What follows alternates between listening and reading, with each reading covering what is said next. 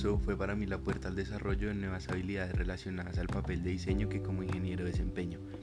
Este proceso de aprendizaje me permitió ver las fortalezas y facilidades que poseo en el momento de generar ideas, plasmarlas a través de dibujos, bocetos, modelos 3D y demás herramientas para llegar a la materialización de las mismas.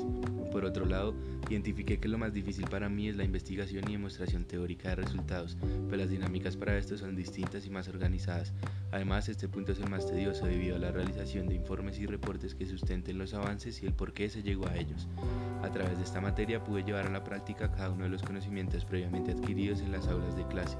evidenciando cómo se viven estos en la vida profesional, de manera que se fortalece dicho aprendizaje y sobre todo deja muchas experiencias sobre lo que es el trabajo en equipo,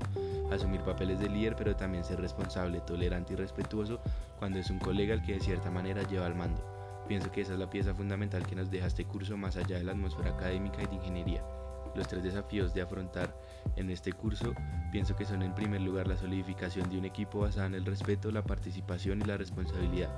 segundo la materialización y desarrollo de las ideas y finalmente el análisis y el trabajo para la solución de los problemas que van apareciendo. Con este curso aprendido y de la misma manera aconsejo a mis colegas que la información, la teoría, se debe y se puede investigar para poder aportar y desarrollar el proyecto, pero lo principal que permite un trabajo eficiente y ameno es el compañerismo, la disposición para escuchar, aprender y enseñar cuando sea necesario.